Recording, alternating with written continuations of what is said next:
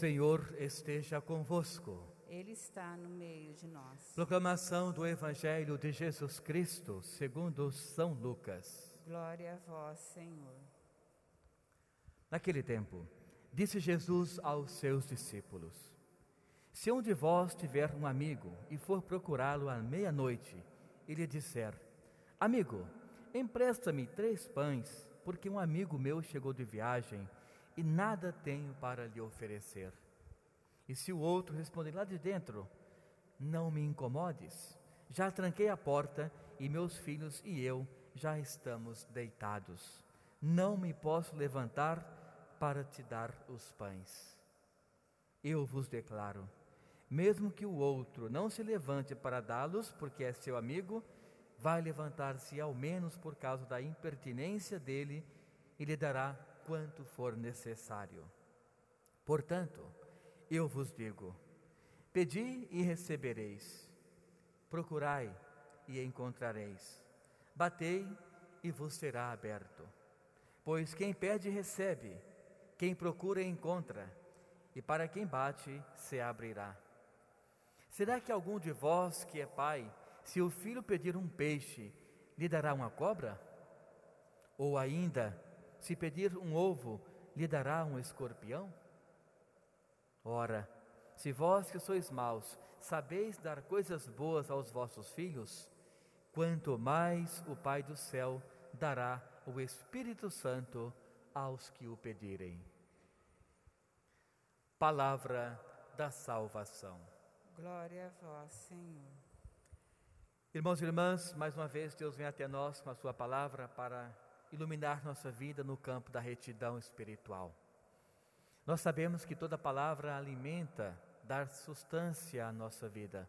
E claro, hoje, de modo muito especial, Paulo, esse grande homem, homem de grande credibilidade em suas palavras, em sua vida, ele vem falar para nós através da comunidade dos Gálatas. Ele traz duas questões bem pertinentes à nossa reflexão.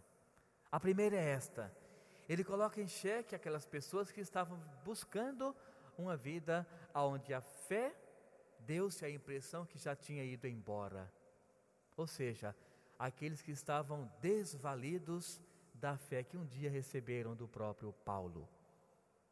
E Paulo percebe que as pessoas estavam amortizando-se cada vez mais no campo da oração, deixando a oração de lado, não procurando mais a comunhão com Deus e ele então faz com que essas pessoas reflitam, literalmente, se realmente aquilo que receberam foi de coração que elas eh, queriam naquele momento ou realmente foi simplesmente algo passageiro. Então, no primeiro momento, Paulo percebe e identifica a falta de fé daqueles que um dia receberam a fé que ele veio anunciar. Segundo momento, Paulo ele coloca uma advertência para as pessoas. Ele pergunta: a fé que vocês viveram um dia, ela foi realmente colocada no vosso interior como um grande valor, ou vocês estavam vivendo a, a lei do homem simplesmente com medo da lei divina, ou vice-versa? Porque hoje na leitura, muitos estavam procurando somente o que? A vivência da lei humana. Ele disse: Por acaso o Espírito Santo que vos foi dado, ele está abaixo, aliás, isso, está abaixo da lei humana? Não.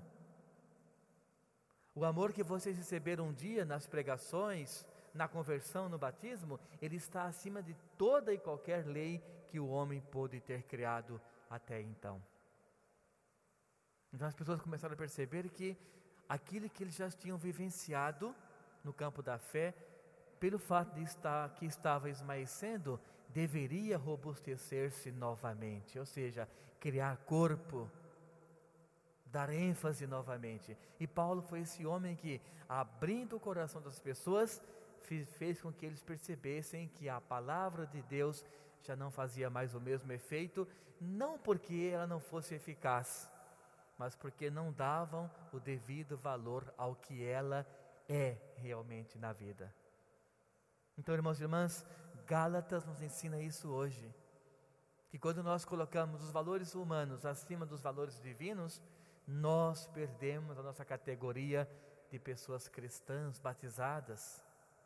Nós perdemos essa equivalência que o batismo um dia nos deu, de estarmos à porta da salvação, dependendo unicamente de nossa maneira de se portar no meio das pessoas, no meio dos outros e, claro, buscando sempre no dia a dia essa comunhão, esse contato, essa convivência com Deus. Nos vem então o evangelista Lucas e nos faz também uma proposta. Ele conta uma parábola para nós podermos identificar como que Deus ele pode chegar até nós, sempre no comparativo. Ele fala: O que parece para vocês?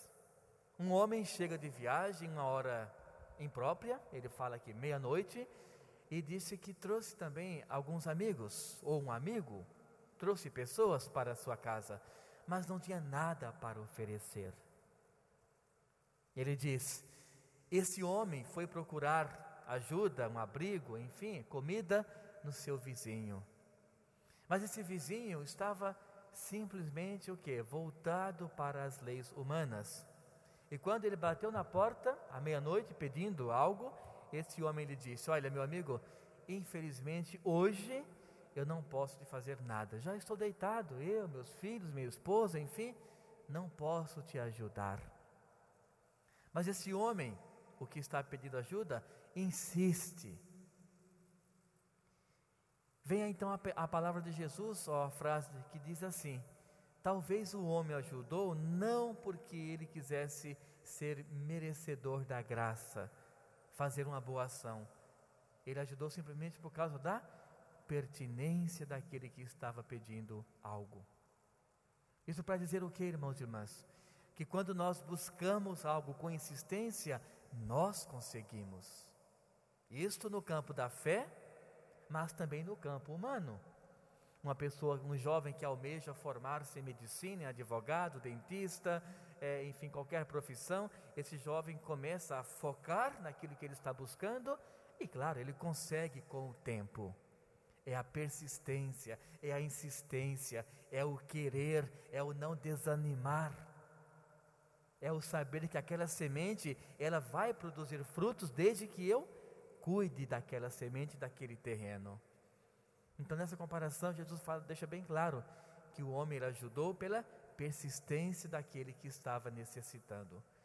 Tudo isso, irmãos e irmãs, para chegar no único denominador, que é este: dizer, se vós que sois maus, fazeis coisas boas aos que estão ao vosso redor, quanto mais o vosso Pai Celestial, que não tem nada, nada, nada de mal na vida dele, pode fazer por vós. Aqui ele cita novamente duas questões. Ele fala se alguém pede, um filho, aliás, pede algo para o pai para comer, por acaso o pai não vai dar? Vai dar, sim, claro. Vai achar uma maneira de saciar a fome daquele, daquele filho. Aí ele continua dizendo: se esse homem que fez de tudo para saciar a fome do seu filho, ele é mau por natureza, que é a nossa concupiscência, Imagine Deus, o que Ele não pode fazer por você, uma vez que o mal não habita nele. É o amor por excelência, é o amor ágape, impossível de nós compreendermos.